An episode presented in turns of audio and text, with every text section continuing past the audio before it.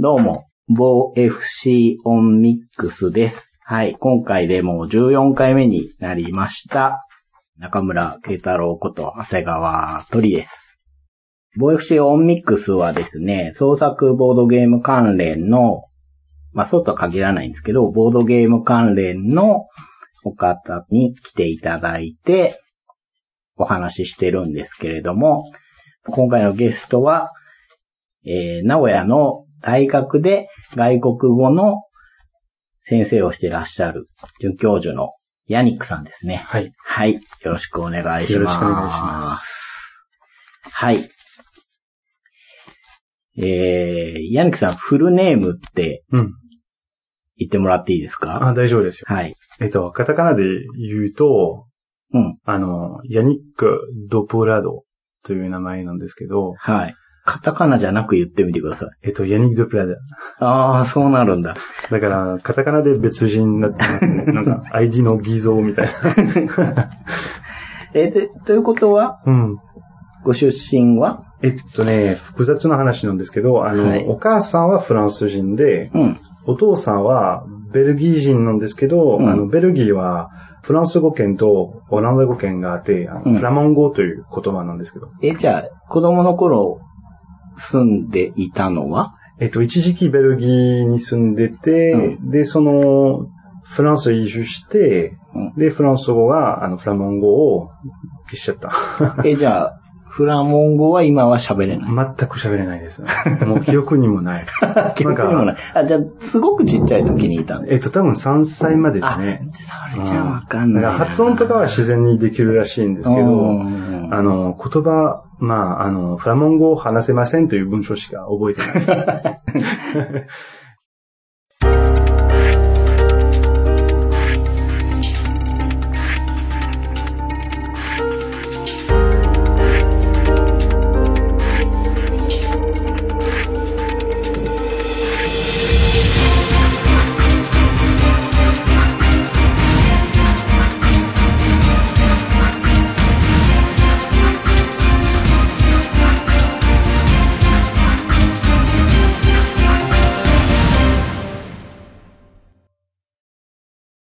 じゃあ、3歳まで、うん。えっ、と、ベルギーですか？に住んでて、その後フランス。フランスに、うん、移動しました。で、日本には？えっと、日本に来て16年ですね。はい。うん、で、名古屋ではい。大学の、最初はちょっと先生、をあのー、なんていうかな、語学学校で勤めてて、うんうん非常勤として大学に入って、まあ、いくつかの大学で勤めてたんですけど、で、あのー、ある日、あのー、なんていう、招聘講講師という呼び方があるんですけど、あの、海外から人を呼んで、うん。3年間の契約で、はい。あの、終わったら、まあ、帰ってもらうという流れなんですけど、あのー、大震災うん。の時期で、もう誰も日本にうん。行きたくないんだよね。あーだから、海外から読んでも、来ない。誰も来てくれない。あで、その時にいろんな大学が困ってて、うん結局、まあ、あの、すでにいる人を。呼ぼうっていう話になって、いい機会だったんですけど、はい。うん。大変な震災は結局、うん。仕事のいい機会になったのは、ちょっと 変な気持ちですけど、ああ、まあ、うん、喜べない気持ちですよね。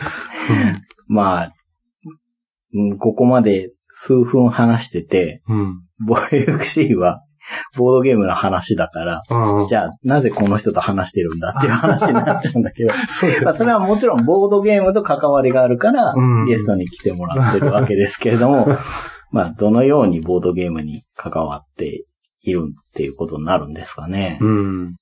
難しい説明ですよね。あのー、もともと海外のボードゲームしか遊んでなくて、で、その時にまだ輸入品が多かったんじゃないですか。うんあの10 15年前。はい。で、なんか日本のボードゲームもあるかなってうん。考えたら、あの、ゲームマーケットというはいイベントがあると気づいて、はい、はい、はい。多分、初めてのゲームマーケットは、うん。あの、出張で行きました気がするんですよね。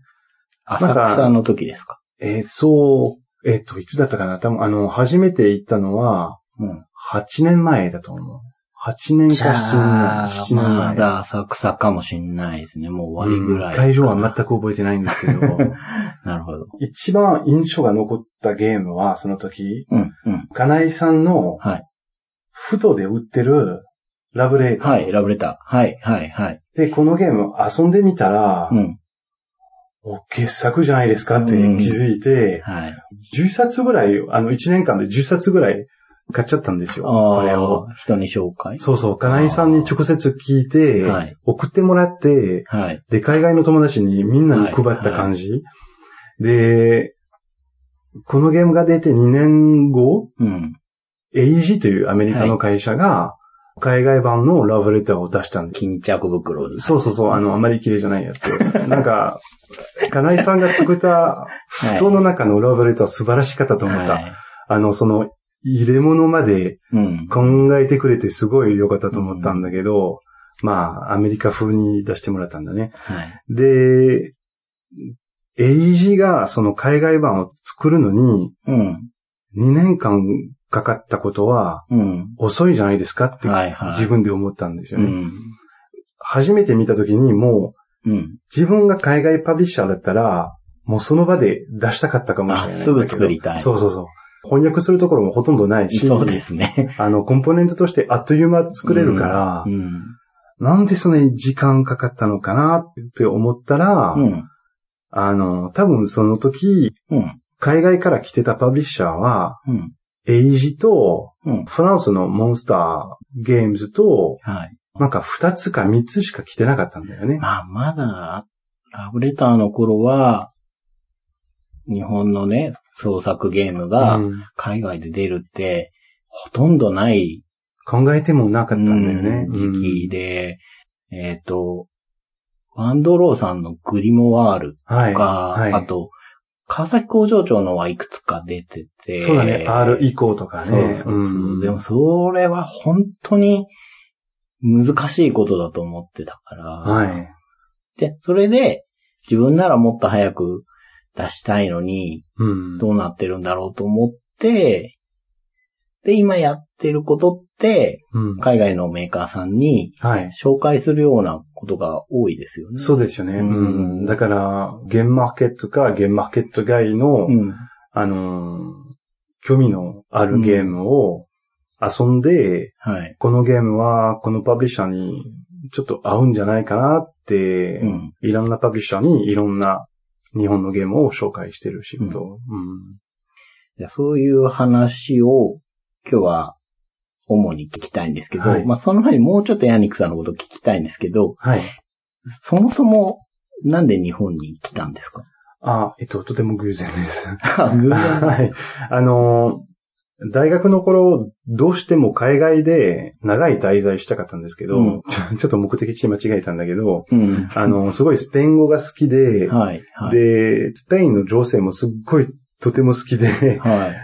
食べ物も好きだったんだから、うん。あの、スペインに10年間ぐらい行こうという計画だったんですけど、うん。だいぶ違うとこ来ましたね。そうそうそう。で、もう言葉も違う。うん全然似てないし、うんあのーで、結局、大学の頃、もう映画研究やってて、はいで、映画の雑誌、まあ大学生が作ってた雑誌があって、みんな自分の分野を決めて、うん残ってたのは、あの、台湾と香港と日本映画。うーん。で、あの、私、スペインとか、うんあの、ラテン系の映画の話したかったんですけど、もう、ん専門家がいて、はい。はい。じゃあちょっとこの辺やってみようかなって、うんチャレンジでね。うん。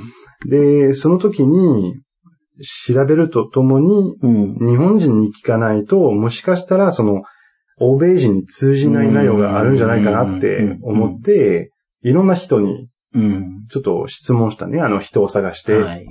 で、そのきっかけで、一回日本に来ましたんですよ。はい。うん。で、その時、今の妻に出会って、残りましたね。ああ、うん。じゃあ最初から名古屋なんです最初から名古屋。うん。人生の半分は名古屋にうん。じゃあ名古屋以外は住んだりはしてないんですか？してないです。ううんん。ずっと名古屋。なるほど。うん。じゃあボードゲームとはうん。日本で出会ってるわけじゃないですよね。あ、日本で出会いましたよ。うん。え、じゃあフランスに行った時はボードゲームはやってないんですか？全くやってないです。でもヤニックさん、確かデジタルゲーム好きでしょ？はい。ビデオゲームはすごい好きだったん日ですけど。本に来る前からでしょ？はい。って前話してましたよね。うんなんか、電車で遠くまでゲームを買いに行ったみたいな話そうそう。聞きましたよね。そうそうそう。それ聞いて、うんあれ？日本人の子供とあんまり変わらないなと思ったんですよ。僕もそんなに都会に住んでないから、子供の時はね。だからやっぱ遠くまで欲しいものを買いに行ったりとかはしてて。で、そういう意味では、日本を認識してたっていうのはあるでしょゲームの国だなみたいなイメージありました？あ、ビデオゲームの国だと思いましたね。ううんん。昔から。うんあのーうんあの、ソニーは別かと思ってたね。アメリカの会社かと思ってたんだけど、ほ若い頃。だけど、ニンテンドーとかセガとかそういう会社は、特にその戦争はすごい、あの、厳しかったから、結構子供の頃、宣伝とかね。そのメーカー同士の、そうそうそう。ですよねそうそうそあ、それはフランスでも感じました？う。。すっごい感じましたよ。フランスはどっちが強かったですか？えー、あの、メガドライブが出た時に、ああの、一番あ。うん。厳しかった戦争の時期だったと思う。うん。で、メガドライブは結構スーファミと同じぐらいのレベルで、そうですよね。で、サタンが出た時に、うんもうセガが終わった。本当にね。すごい残念だと思うんですけど、サタンは特に好きだから、メガドライブは本当に海外ですごく売れた人気でしたね。よね。うん海外ですごくうまくいったハードの。やっぱフランスでもそうです。メガドライブの印象が強かった。メガドライブはフランスでもメガドライブのままで。メガドライブ。うん。スーファミはうん、スーパーニンテンドー。あやっぱりうん。じゃあ、そういう意味では日本行くのはちょっと楽しそうだなっていう部分もありました。うん、でも大学になってからほ、あ、ほとんどそうかパソコンゲームしかやってなかったかそうら。かうん。え、じゃあなんで日本でボードゲームやり始めたんですか？え、友達の影響。それは、こちらに住んでいる海外の人ですか？うんそうですね。あの、名古屋に住んでいたうんスウェーデン人の友達。を当てたんですけど、うんある日、ちょっと箱がうん。出て、うん。なんだろうなと思って、うんあの、最初ちょっとあの、おやつのお菓子とかと思ってたんですけど、カタンでしたね。あ最初のゲームは。うん。で、カタンが出て、ルール説明されて、最初わけわからなかったんですけど、うんあの、やったら、すっごい楽しいなと思っうて、で、次に会った時に、ん。なんかすごいレベルアップされて、うん。電力会社になっちゃった。で、うんこれは恐ろしかったね。あの、恐ろしいですよね5時間ぐらいかけて、かかる。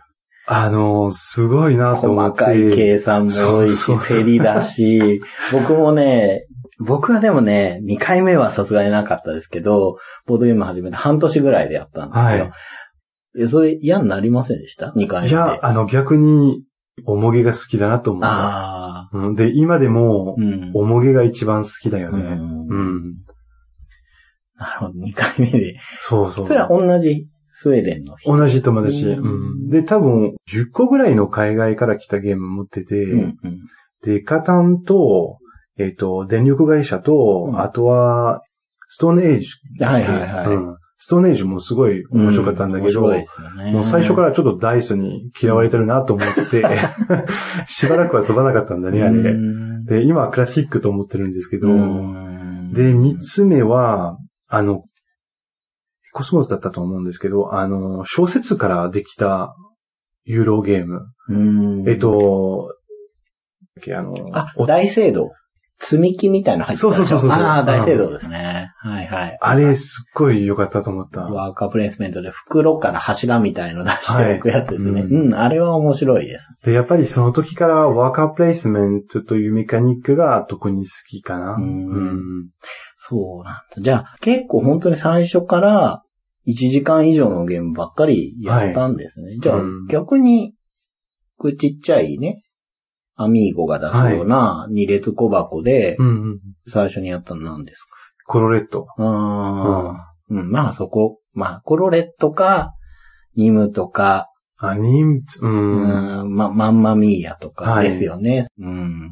はい。そうか。そうか、最初から、そんなゲームをやってって、はい。で、その時、初めてボードゲームを買いました。最初何買いました？えっとね、失敗した、最初。あのーえっとね、多分、スピルレシアワース取ったゲームなんですけど、はい。あの、トーノンタクシーえっとね、郵郵便郵便馬車かな。そうです。うん郵便馬車。いや、今やるとうん結構いいかもしれないです。あ、どう、どうして失敗なんですか？えっとね、あれ遊んで、うん。で、あの、なん、なんていうのかな、多分、テーマはう、ん。最初からちょっと不思議なテーマだね。そうで、その時にちょっとドイツ語の意味が気づかなくてはいはい。でも確かにあの、郵便とタクシーという、題名というゲームだったら、もう最初からちょっと、ちょっとですけど、あの、その時買って、高いゲームだったね。6000円以上してたと思うんで。それは日本で買ったんですか？日本で買った。うん。ドイツ語版で日本語のルールがつ,、うんけあのついてて、で、多分2、3回ぐらいやって、うん。ちょっとすごい残念な気持ちになってて、うん。もうしばらくゲーム買わないって決めた。だから多分1年間ぐらい1個も買買ってないんですよね。うーん。うん、なんか自分で、自分に合うゲームを選べないって気づいたんだね、そああ、の時。なるほど。うん僕が始めた頃は、まあ、周りに持っている人がいっぱいいたから、はいどんどん進めてくるんですよ。はい。そうするともう、ゲームと自分がマッチングしてるのかっていうのは、全然分かってなかったですね。はいだいぶ経ってから、そういう意識が出たような気がするけれど。でも最初、うんあの、買い始めるとたくさん買う人が多いんですよね。はい、そうですね。うん、私もそういう時期がありましたよ。ああ、いっぱい買ってます。はい。そうか、意外。僕は、その、フランスで遊んでて、はい。こっちに来ても、どうにか遊べないかなみたいなことされてたのかなと思ったら、そうじゃなかったんですそうですね。しか、も、最初に教えてくれた人がスウェーデンの人スウェーデン人、はい、はい。うーん。なんか多分、名古屋のスウェーデン人のコミュニティは二人ぐらいだったんですけど、あの、二人ともすごいボードゲームが好きで、ああ、そうなんですか。で、本当にその人、その二人と、うん。ほとんど最初ボードゲームしかやってなかったんだよね。うんそうなんですね。じゃあ、それでゲームマーケットも行ってみて、はい。それで、あ、日本のゲームってこういうものなのかって知じゃあ、それは、その、最初にカタンやってから何年ぐらい経った時にラブレターやってるんですうーん、多分、し6年ぐらかいじゃないかな。結構経って。じゃあ、その間に、ユーロゲームは結構いくつも遊んでて、で、日本のゲームはほとんど買ってなくて、まあ、あのー知ってた名前は川崎さんだようね。んそれぐらいだよね。そうですね。うん最初は、そうですね。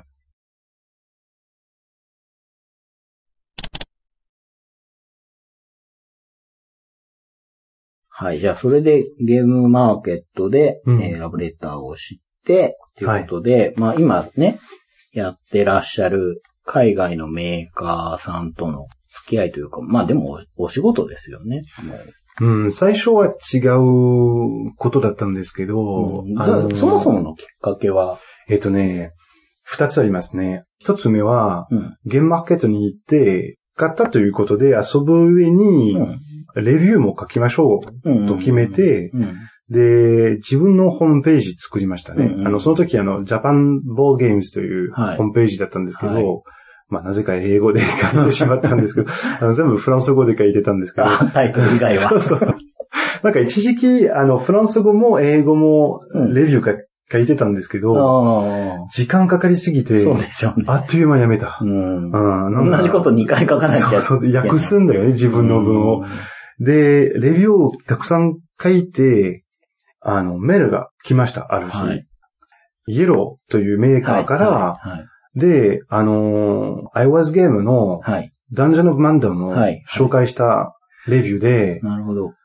うんレビューを読んだらう、ん。やりたいっていう話が来て、ダンジョンブマンダムってイエローから出てます？イエローからあ、じゃあそれがきっかけですかはいはいうーん。で、同じ年に、うん。あのーゲームマーケットの常連でいた、あのーモンスターゲームズのマニューさんという人、はい。結構有名ですけど、あのーに会って、うん。で、その人は日本語全く話せないから、うん。一緒にゲームマーケットにはい行っ。て、いろんなゲーム遊んで、はい。で、通訳はい。しましたね、その時。今も、でもそれ以降ずっとやってません？どこかのメーカーそうそう来るとね、うん。いつもね。いや、さゲームマーケットで会うと、もう本当に一日中ずーっと通訳、ルールの通訳。うん。なるほど、そうか、ダンジョン・オブ・マンダムが最初だったんですね。ね。あじゃあそのブログを見て、はい。もっと詳しく教えてもらえないかとか、そうです他にもいいゲームないかとか、はいはい。だからそ、の頃ってもうイエローって大きくなり始めてますよね。そうですよね。ああの、もうその時多分、従業員は20人超えてる時期だね。でも今もっとでしょ。今、30人から40人だね、あ、でもそんなぐらいなんうですか。ん。うーん。なんかアメリカと合わせて多分40人近くかな。うん。へえ、いや、もっといるかと思ってましうんた。じゃあ、それで、イエローの人とパイプができてっていうか、はい。つながりができて、紹介するようになって、でも僕、そうです。僕と会った時の話をすると、あの、最初にヤニックさんから連絡いただいたのって、うん。あの、ボータさはい。んがゲームマーケットでゲームを 作りたいんだけど、はいはいうん日本のアーティストを使いたいんだけど、誰かいませんか？はい。ヤニックさんに聞いて、まあ、ヤニックさんが僕に連絡をくれたっていうのだったじゃないですか。はいはボータさんとはどのタイミングで知り合われたんですか？えっ、と、京都で出会いましたね。え？日本で会ったの、初めて会ったのってフランスじゃないんですか？いや、日本です。え、ボータさんってフランスですよね？フランス、うん。フランスの、うん。南フランスの人なんですけど、あの、日本はととても好きで、すそう、よく来てますよね。っごい来てますよ。ね。あの、最近ね、年に2、3回ぐらい来てますですよね。うん。で、あのー、坊座さんが日本に来ると、で、京都に来ると聞いて、あのーはい。京都で、あのーボードゲームカフェがあるじゃないですか。あ、ネイトさんのそうそう。ミープル。さん、あはい。ネイトさんがまだ京都にいた時に、はい。やったサイン会に来た時ですかそうです。あ、。それはきっかけですね。あちょっとそういうサイン会をやったらいいんじゃないかなと思って、うんうんで、ネイトさんにも連絡して、うん。坊座さんにも連絡したら、二人とも OK って出して、うん。うんで、その時に初めて坊座さんにやったんですよね。なるほどね。うんああ、そうなん。はい。その後に、その、まあ、一緒にね、はい。ボーダさんと柳さんと僕と、はいあとルブラさんとで、はいまあガジダッシュ出して、その後もね、僕柳さんと仲良くさせてはいも。らってて、まあゲームマーケットのたびに会うわけですけど、はい。はい。よく、あの、カクテルゲームズの社長さんっているじゃないですか。はいはいはい。あの、カクテルの社長さんってなんて、ああ、えっ、とね、マチュー・デプヌーという人。うんうんあの、すごい、目立つ強そうな。背が高くて、あの、あの人が持つとゲームが全部ちっちゃく見えるぐらい。結構でかいね。うんで、白髪で結構目立ってるしね。ですねうん。そう、最近の案内はほとんどコクテルの人たちですよね。それはやっぱりビジネスでの連絡でっはい。ていうことです。はい。どういうきっかけで？えっと、最初は、クロッシングというゲーム。うん。あの、昔同人で出たんですけど、はい。X の ing で書く。あ、バッティング。そう、はいバッティングと言うんだ。はいあはあずっとクロッシングだ。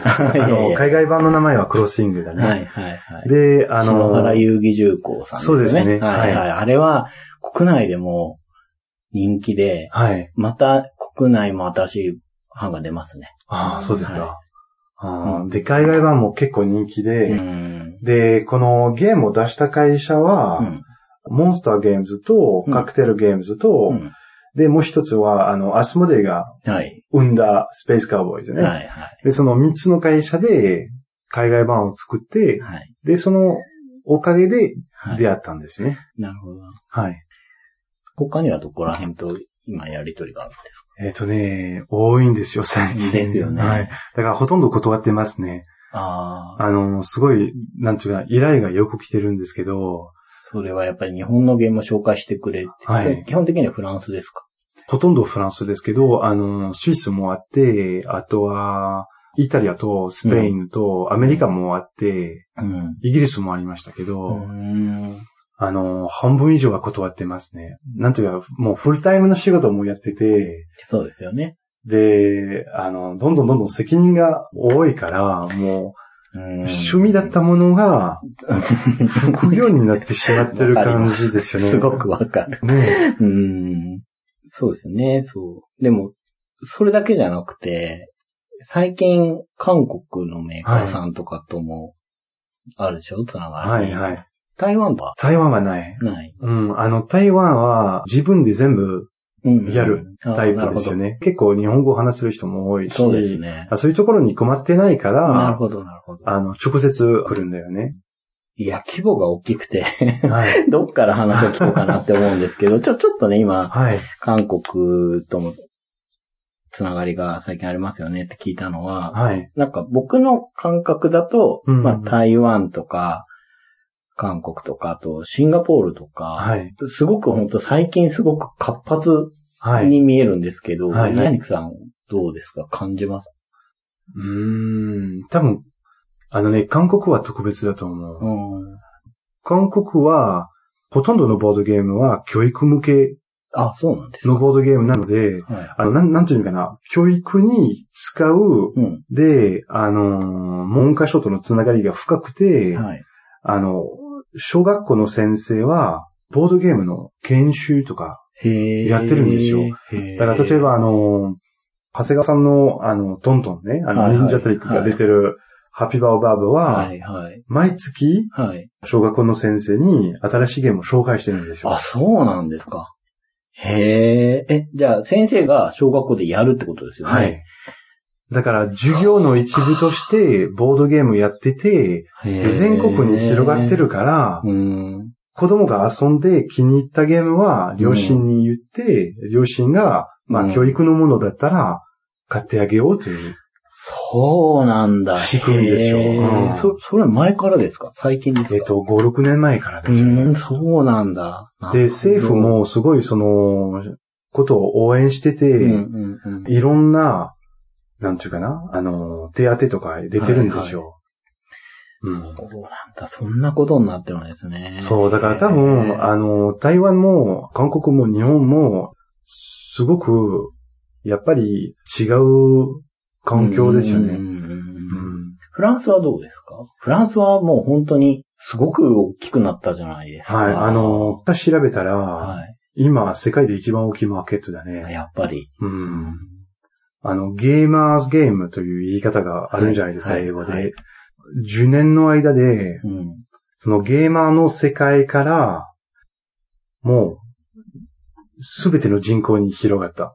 あもう一般的なものになった。家族のものでもあるし、はい友達同士のものでもあるしう、んうんで、あの、ちょっと日本と違って、あの、外食とかあまりしないんですよ。あ、そうなんです、人を必ず家に呼びます。ああ、招待して。はい。で、家にいるから、うん。もうたくさんのゲームが置いてあって、うんうんうんまあ、とりあえず、あの、食前酒を飲みながら、うん。ちっちゃいゲームやりましょなるほどう。ね。で、そういうものになってるんですよね。じゃあやっぱり、人を家に呼ぶ文化があるから、そもそもあるから、出しやすいんですよ。遊ぶうん。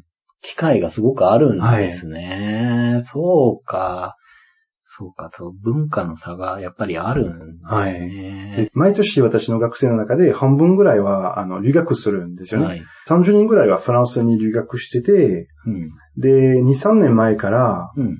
帰ってくる子たちうん。の半分以上は、うん。ボードゲーム大好きになってるんですよ。あ、じゃあ向こうで覚えて、はいあとあれですよね、タバコも覚えて帰ってくる。それもあります。と、あの、ワイン飲みすぎとか、そういう悪いところもあるんですけでど。もボードゲーム覚えてくるんですよね。すごいですよ。で、最初の授業、あの、その、なんていうか、帰国してる学生の特別な授業をやってるんですけど、はいフランスで何見つけたのみたいな質問したら、うん。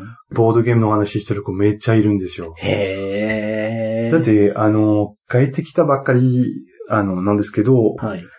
フランスで七不思議遊んで素晴らしいと思って、もう日本で同じようなゲームを売りたいって言ったんですよ。うん日本のボードゲームショップがあることは知らないんですよ。ああ、向こうで覚えてきたから。はい。でももう、彼は自分の将来の計画で考えて、まあ現実を説明したらちょっとがっかりしたんですけど、あの、あーそそこまで影響されてる子いるんですよ。へえ。いや、でも、全然そうじゃなかったわけでしょ？フランス住んでた頃は。あーお店とかありました？えっと、ありましたね。うんあの、バネストーンみたいに、あの、20年とか25年前からお店はあるんだ。ありましたね。カフェってあるんですか、フランスは。カフェは最近ブームですね。ああそううん。全世界でブームになってるんですよねう。ーん。そうか、そうなんですね。はいフランスそうなんだ。それはやっぱり、どっちが先なのかなって思うのは、そのメーカーが大きくなったのが先なのか、ボードゲームがビジネスになるぞってなった結果、メーカーが巨大化したのか。多分ね、あの、それ自分の考えたことなんですけど、あの、もともとボードゲームといえばドイツのイメージがはいあったじゃないですか。ニジャさんとかそういう人たちね。はで、多分フランスでそういうゲームが好きな人がちょっといて、はい。エッセンとかに行ってて、はい。フランスね、ゲームを持って帰って自分で翻訳してとかね、はい。あの、ファイドティさんは全部ドイツ語から翻訳してたね、はいその頃。で、ドイツのゲームが好きな人の中で、うん。もうちょっとフランスっぽくゲーム作りたいという人が出てきたんですよ。なるほど。で、多分一つのきっかけは、うん。あの、イラストの世界だね。あの、ドイツのゲームのイラストとフランスは、はい違う。うん全く違いますね、はい。うん。で、そこが大きいと思う。ああ。あの、前にね、はい。ボー FC オンミックスの7回目に、はいダンさんって、うん。あの、柳さんもご存知だと思うんですけど、はいはいうんまあ、アメリカに住んでる、まあ日本の方ですけど、に、ちょっと聞いたのが、アメリカの方は、ボックスにはい。英語の名前が書いてあるものが好きだと。はい。要は、ドイツ語版とか、うん日本語版とか好きじゃなくて、っていう話を聞いたことあるんですけど、どうなんですかって聞いたら、まあそうですと。はあの、アメリカの人は英語が大好き。そうですねアメリカ大好きだかはいっていうのがある、聞いたんですけど、フランスの人って、やっぱり、日本のアニメとうん。海外の厚塗りの絵の中間地点みたいなもんだと僕は思ってるんですけど、はいああいう絵がやっぱり好きなんです。うん。手に取ってもらいやすいってことなん多分、イエローのイメージだと思うんですけど、あの、えっと、人気なイラストレーターを使って、そういうピカピカな絵を作って、うん。あの、ヨーロッパとアメリカで魅力のあるものと思ってる。そうか。どっちもいけるのか。うんアメリカでもあれはありですもんね。はい。やっぱり、茶色の茶色の茶色の茶色のニュアンスのゲームより、はい、まあね。うん、そういうところが大きいんですよね。うんで、最、近、えっとね、あの、コインブラというゲーム、はい。はい。気づいたと思うんですけど、色使いとか全部変わりましたじゃないですか。ね。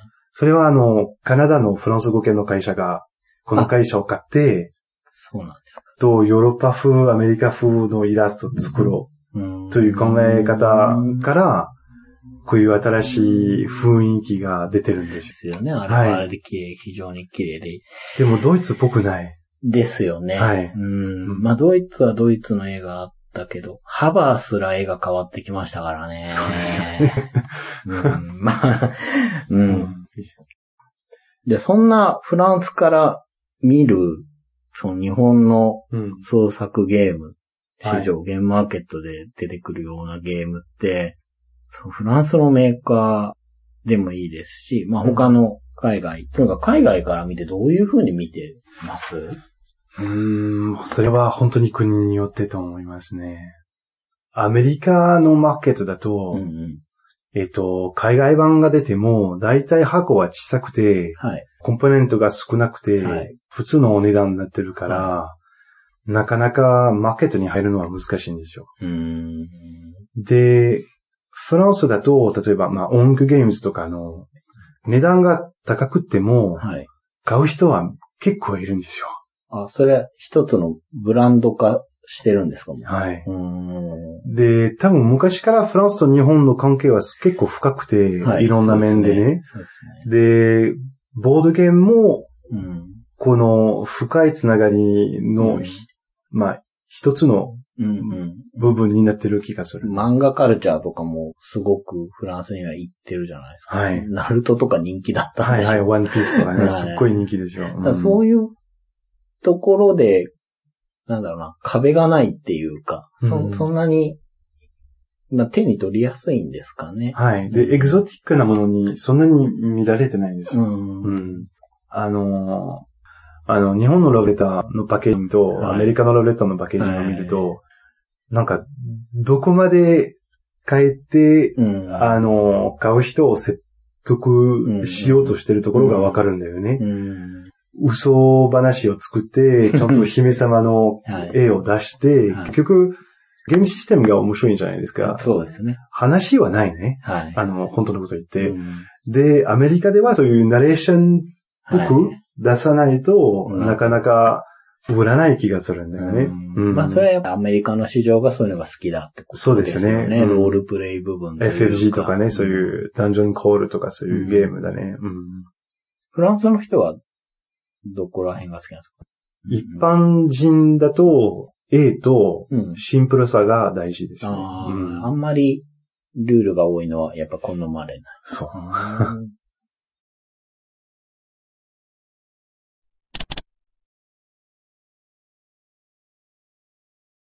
他は、どう、どうです？まあ、なん、なんて言うんだろうな。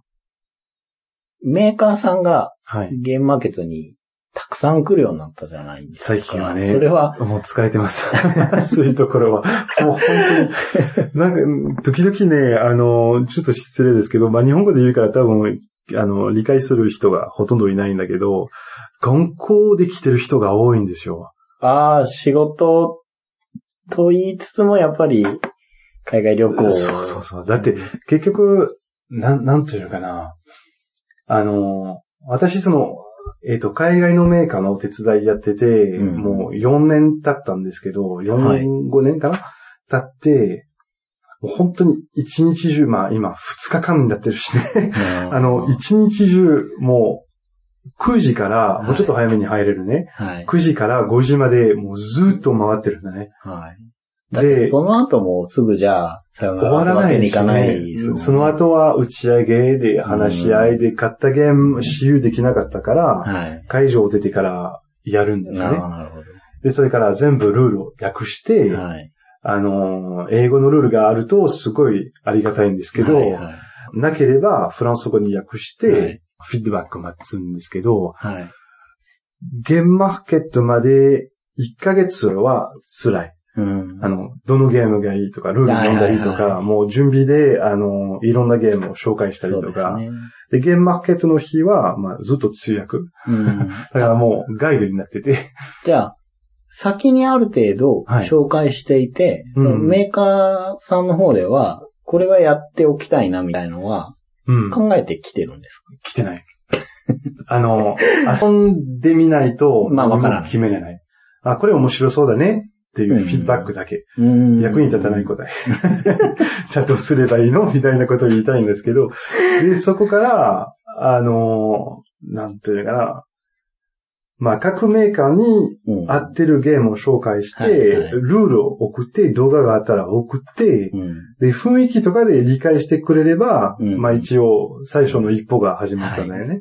で、ゲームマーケットの当日があって、うん。で、そこから本当の、あの、流れが始まるんだよね。そっから決めなきゃですもんね。そう。とにかく一回は遊ばないとだし、はいその場で遊べなかったら、やっぱり遊べる状態にして、持って帰ってはい試さなきゃいけないしだから大体ね、あの、流れとして、はい。名古屋に帰って、うん。普通の仕事に行って、うん。で、夜に帰ったら、まあ、ラナちゃんと、うん、娘さんと。そうそうそう。あの、まあ、私の妻と3人で、すべてのゲームを遊んで、あ、そうなんですね。やってるんですね。で、1日じゃないね、もちろん。あの1うんそりゃ週間、2そうですよ週間もかかるとき、時々うん2ヶ月もかかるときがあるんですよ。ね。で、あの、ルールはどうしても読んで、どうしてもわからないんだったら、うん。I was ゲームはい。頼んで来てもらって、うちに。近いんですよね。そう、すごい近いですよ。で、あの、いろんなゲームをやって、はいで、そこから、あの、強く紹介します。まあそうですよね。うんやっぱ自分が、これは楽しいなって思えたり、はい。まあ自分はまあさておき、このメーカーから出たら、それは喜ぶ人が多いだろうとか、いいものになるなと思ってるところ。そういうものじゃ、ゃなきゃ紹介もできないですもんそうですね。最初すごい迷うんですうよ。ん。だから、あの、すべてのメーカーの依頼を受けたら、はい。すっごい大変なことになってるから、うんまあ一応、今のところは、パーティーゲームはコクテルゲームズ。はい。はい。で、もうちょっとゲーマーゲームズはう、んイエローか、うんまたゴか、んモンズうん、で、なんかそういうふうに区別して、うんうん普通の仕事と合わせてう、んまだできる範囲。うんということですね。なるほどね。うんじゃあ、海外メーカー側から選ぶことっていうのは、あんまないんですか？こういうゲームが良さそうなんだけど、どうなのっていう質問とかもあります、全くないね。あ、ないですか、うんじゃあこっちが紹介しないと向こうは本当にわからない。はい。調べない。あ、調べない？うん。いや、でも、この間、僕ね、英語わからないから、はいヤニクさんに、はい。こういうメール来たんですけど、うんっていう、まあ、あれフランスじゃないですけど、はい。ね、全然返事をくれませんけど、そうそうそう3ヶ月もね。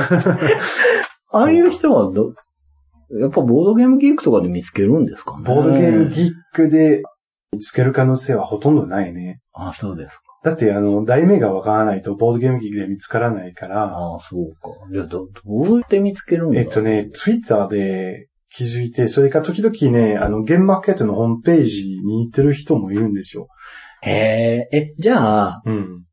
たまにゲームマーケットで、うん。こういうゲームを出したよっていうのを英語でつぶやくのって、もしかしたらちょっと意味があるのかもしれないです。あんまり。あんまない。でもね、あの、ツイッターはね、私一番大事な道具として使ってますね、本当に。うんあのー、大体、ゲームマーケットが始ま、始まる1ヶ月半前から、うん。もう毎日毎日、あのーまあ、ゲームマーケットのホームページを見て、うんで、すべて新しいものをうん見てるんですよね。うん。で、もちろん、毎日なんか同じようなものを、はい。同じゲームが何回も出てるんですけど、はいあの、一番大事なのは、うん。その産業でゲームを説明するところ。はい。だからその、もう全部ゲームマーケットに出てるゲームのルール読んだら、まあねも、う時間が足りない。フルタイムになるんですよ。そうですね。うんだから、フルタイムでも足りない。無理無理無理。だからその産業を読んでから、うん。あ、これ面白そうだな。なんかう、んちょっと違うなって思ったら、続きを読む。ヤニクさんの中では、やっぱりシステムが重要になります？その産業でも。うん。その、あの、ボードゲームって、はい。まあそれ以外のコンテンツでもそうですけど、日本人にしかわからないテーマとかね。テーマとか、うん面白いところとかってあるじゃないですか。はいはいそれって海外には持っていけないですよね。まあまあそう行くことはないです。ないですよね。うんその文化が違うわけだから。はいはいそうなってくると、システムだけで面白いっていうのは、フランスに限らず、他の国にも行けるじゃないですか。数字なんて特に行けるじゃないですか。はい言語じゃないから。そうなると、ワードゲームとかって、よっぽど根幹のところがシンプルにできてないと、うん。伝えづらかったりします？やっぱり。うーん。なんか、ワードゲーム、まあ、最初からあまり人気ない。あ、フランスはですか？はい。なんか最近ね、フランスの方でも、はい。フランスのデザイナーさんが作るワードゲームとかほとんどない。ないんですか？はい。あの、うん作っても出しうんてくれる会社がいない。え、それはやっぱ売れないから。売れない、売れない。それは、え、遊ばないってことですそうです。あのー、なんというか、勉強に見えてる。かああ、遊びじゃなくて。はい。うんで、あの、ね、最近、あのー、全く受けてくれないゲームの種類は、うん。ワードゲームとうん。絵を描くゲーム。だから、ポンコツペインツが出た時に、お世話になりましたけれども。驚きましたんですよ。紹介しなかったんですよ。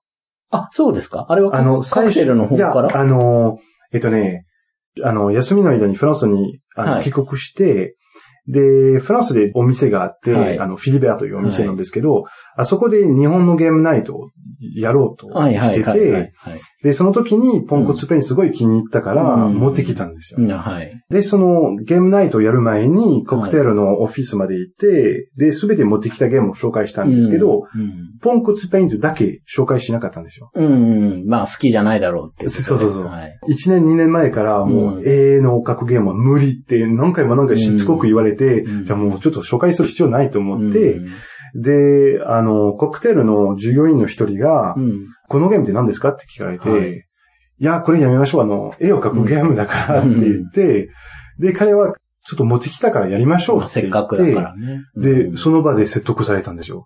あ、これ出したい。そう。一目惚れになった。それは、うん、へえ、うん面白いですね。そうそう。はい。カクテルさんだと、ピクテルとかすごい人気ですよね。すごい人気です。あれフランス以外でも人気ですよね。あれ、相当ヨーロッパ。いろんなうん言語で出てますよね。あはいれはね。すすっごい出てます大ヒットですね。はい。アメリカだけはそんなにヒットしてない。ああ、そうなんだ。へえ。なんかアメリカは、あのーまあ、コクテルのパートナーとして、あのーゲームライト、はいゲームライトという会社なんですけど、わかりますファーストプリントで結構大きな数を出して、はいで、結局アメリカであまり売れてないんです。はあ。なぜかわからないんですけど、フランスは、うん。すごいですよ。うん すごいですよ。私が関係したゲームで、うんあの、一番売れてるゲームだね。ちなみに2番は？2番は、あのーえっと、今までは、あの、I was Game の Dungeon of Man なんですけど、今、三つ目で二つ目になりそうなのは、あの、タイムボム。うーん。あの、すごい不思議な現象なんですけど、うん。えっと、フランス語版が出たのは、えっと、2年前え、フランス語版は何のテーマにしてあるんですか？ドイツ版って、なんか探検みたいになってたんでしたっはい。けですよね。はい。で、アメリカは、あの、カスールで、あの、クトゥルね。ああ、そうなんですか。うん。で、フランスは、シャーロック・ホームズとモリアーのテーマ。なるほど。それがいいですね。そうそうそう。ーん。で、このゲームは、すごく珍しい現象で、うん。あの、基本的に今の時代だと、うん毎年なんか1000個以上のゲームが出てるんじゃないですか。はい。だから、ほとんどのゲーム、多分90%以上は、うんファーストプリントで終わるんですよ。うん、うん、うん。で、タイムボンバは出て、最初の、まあ、6ヶ月、普通に売れてたんですけど、うんうんうんなんかいきなり話題になってて、YouTube とかで、ああ。次の半年はうん2倍になってて、へでえ、毎回毎回2倍になってしまうんで、どんそうそう。すごい現象ですよ。珍しい現象ですよあ。なねる。ほど。うん。どこから出てるんですか、メーカえっと、イエローです。あ、うんー。うん。っていうか、ほとんどイエローですか？イエローが多い。フフランスってちなみに、うん。アスモデはい。が一番やっぱり大きい。うん、全部持ってる。そうそう、なんかね、ヤニクさんと話したり、他の、おかずブランドの林さんとかと話してると、はいはあの、ここってどこなんですかって言うと、あ、そうです。そう、あの結局みんなそこに行くんですよ。そこら辺のね、あの、なんか、図式わからないですけど、え、じゃあ、イエローは独立というか、はいべ別なんですね。例えば今、あの、長谷川さんが知ってる範囲で、はい。フランスのパブリッシャーの名前言ってくれたら、私、アスモデかアスモデじゃないか、すぐに言える。いや、でもフランスのメーカーだって僕、イエローうんとアスモデと、はい。カクテルと、はいブルーオレンジってあれ独立してる。あの、あれもでもフランスの、はい。はい。ブルーオレンジはじゃあ違うんですね。そう。今のところはね。うん今のところは。ででもそのぐらいしかわかんないですよ。うんあと、どこですか、フランス？えー例えば、あのー、七不思議を出した、ボあボボプロデュクションね。はい、はい、はい。で、アスモデに買われたね、今年。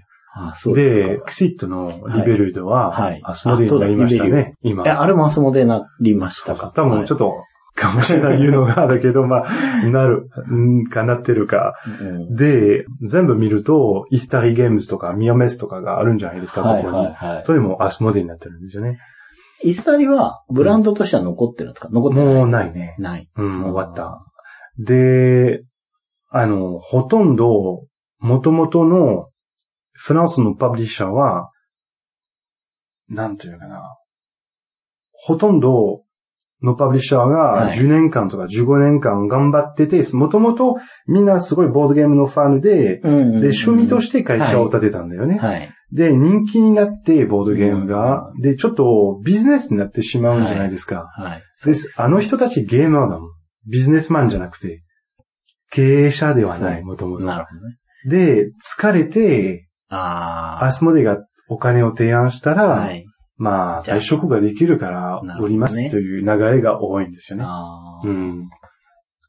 逆にアスモデが大きくなった後に出てくる小さいところとかもあるんですか？いっぱい出てくるんですけど厳しいんですよねあの、うん、仕事にはなってないね。本趣味だよね。うんじゃあそういう意味では、やっぱり好きだからやってるみたいな。そういう意味ね。うん。あと、もうちょっと、あの、多分、同人より。もうちょっとビジネス、まあ、あの、経済のリスクを取ってるんだよね。うんうんだって、ね。ファーストプリントとか考えると、はい3000個とか4000個を作ってるから、失敗したらもう最初から終わり。日本の、まあ僕は創作ってボードゲームに関して言うんですけど、まあ全部ひっくるめると同人文化ってあるじゃないですか。あれを海外の人が非常に珍しく見えるのの理由の一つに、個人で頼めるような印刷所がないからって聞いたことがあるんです。だって、100、200の印刷をやってくれる印刷所って海外はないわけでしょ。ヨーロッパにはない。ですよね。あの、私、同人ゲームのはい。一番好きなところは、はい。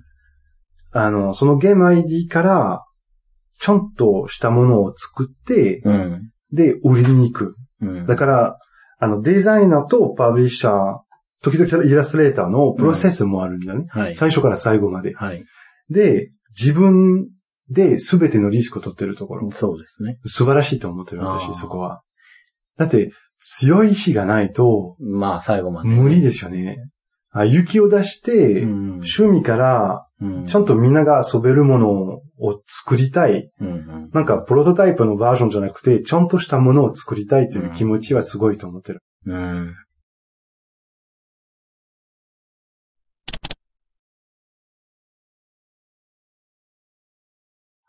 日本は、まあ、100とかから始めて、はいゲームマーケットって場も存在して、だってそういう場もないわけでしょ？はい、ないですね。はね、そうまいう。あ、あの、ゲーム祭かな？うんうんうん、あの、えっと、大体小さいパブリッシャーだと、うんたくさんのうんゲームフェスティバルに行かないと。経営できないんだよね。はいはいはい。で、あの、ちょっと調べたんですけど、はいあの、フランスで開催されてるゲーム祭は、はい。1年で250え、回以上。そんなにあるんですか？うん。あ毎週末に5カ所ぐらいにあるんですよ。へえ。がほとんど。だけど、すごい人気だから、うんうん、あの、小さいところでも、うんあの、週末の間に5000人とか来てるんですよ。ええそうなんですか、うん。それは全然知らなかったな。はい。だから多分今一番、あの、大きいなのは、あの、カンヌの、ここは大きいんですよ。すごく大きくなったイメージ。昔は、まあ僕が不勉強かもしれないですけど、はい聞いたことなかったんですけど、はいはいここ4、5年ぐらいででも絶対聞くようになったし、日本のデザイナーさんも行くように。呼ばれてるんですよ。あの、で、そういう大きなゲームフェスティバルは多分50個ぐらいあって、うんうんうん。で、あとは、大体、あの、ファンたちが作ってるゲームはい。サインですよね。あーで、も、本当に、大きなイベントだと、うん、まあ、週末の間に2万人から5万人ぐらいは来てるんですよね。あの、知らないことがやっぱり多いし、はい。そういうのを聞いても、どうしていいかわからないですよね。じゃあ、そ、それだけね、はいイベントがあれば、はい。あの、さっきね、同人うん。文化の日本人っぽい言い方すれば心意気みたいのを、はいはい。ヤニキさんは非常に好きだって言ってくれた後で言うのもなんですけど、うん。なんかその大きいイベントが50個あるんだよっていうのって、だからチャンスがあるのかなって、ああ、同人そうそうそうそう。と。要はフランスで出るはい。っていうことに対して、うん。マーケットがすごく大きいんじゃないかってイメージがあるけれども、はい。難しいんですよね。やっぱりね、さっきうん。ここまで話した中だとワードゲームがやっぱ難しいっていうのが一つあって、じじゃあ逆に好まれるタイプとかってあります？フランス人ですか、はいはい。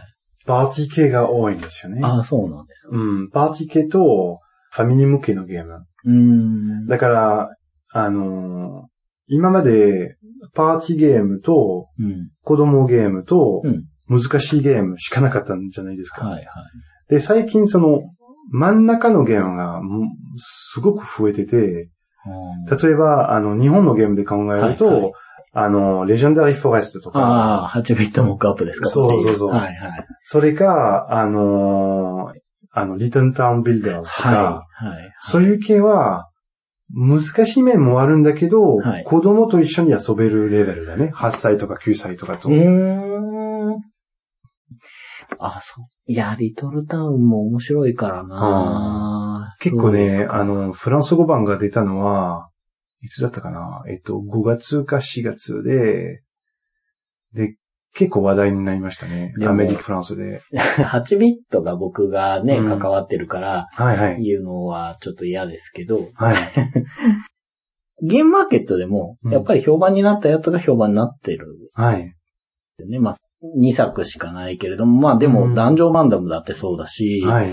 タイムボムだってそうだし、はいちゃんと日本国内で面白いっていううん。ものっていうのは、やっぱり海を渡って外に行っても評価される可能性が高い高いですかね。うん。でも、あの、多分日本で、あの、すごい評判のいいゲームの中でも、はい。向こうに持っていくのは、不可能なゲームがはい。意外と多いんですよ。ああ、そうですか。うん。それはワード以外でも？ワード以外でも。うん。うんそれはどういう？と、例出してもいいかな。あの、ジャンブルオーダーとか、はい。みたいなゲーム。私はいすごいいいと思うんですけど、はい。はい。海外に持っていくことは不可能だと思う。あれはテキストが多いか？